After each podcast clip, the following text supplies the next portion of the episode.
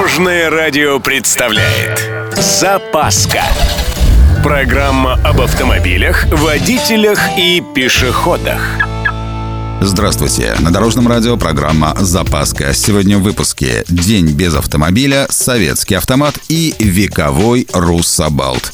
С вами Владимир Лебедев. Поехали! В мире автомобилистов есть одна интересная традиция – проводить день без автомобилей – День с большой буквы, если что. Часть пиара все-таки. В общем, официально традиция началась в Англии в 1997 году. Уже через год присоединилась Франция. Произошло это 22 сентября. Тогда этот день отметили всего около двух десятков городов. Еще спустя пару лет к движению официально присоединились около тысячи городов в 35 странах мира. Между тем, впервые День без автомобиля был проведен в 1973 году в Швейцарии. Тогда власти страны в связи с топливным кризисом призвали граждан отказаться от машин на 4 дня. Теперь главенствует не дефицит топлива, а экология. И еще, Россия в этом движении, вернее, не движении, тоже участвует с 2008 года.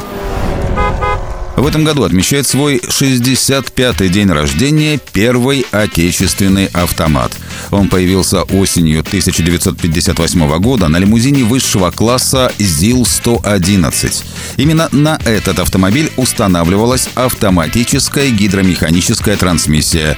Она представляла собой гидравлический трансформатор, работающий совместно с двухступенчатой планетарной коробкой передач.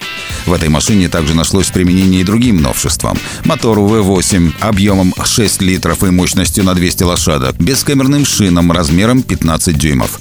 Кроме того, на лимузине также впервые был установлен кондиционер.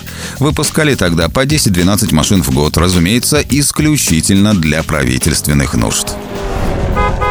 Самый старый русский автомобиль хранится в Государственном политехническом музее. Это Русабалт К-12-20 1911 года выпуска с двигателем мощностью 20 лошадиных сил и максимальной скоростью 60 км в час. При том, что с 1909 по 1915 год в Риге было изготовлено более 600 машин различных модификаций, до настоящего времени сохранился лишь один Русабалт.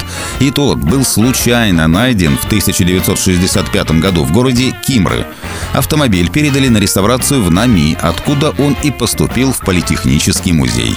По утверждению хранителей, Русабалт до сих пор на ходу. На этом у меня все. С вами был Владимир Лебедев и программа «Запаска» на Дорожном радио. Любой из выпусков вы можете послушать на нашем сайте или подписавшись на официальный подкаст. Дорожное радио. Вместе в пути. Запаска. Практически полезная, теоретически грамотная, приятная во всех отношениях. Программа об автомобилях, водителях и пешеходах. По будням в 11.30, 22.00 и 2.30. Только на Дорожном радио. Дорожное радио.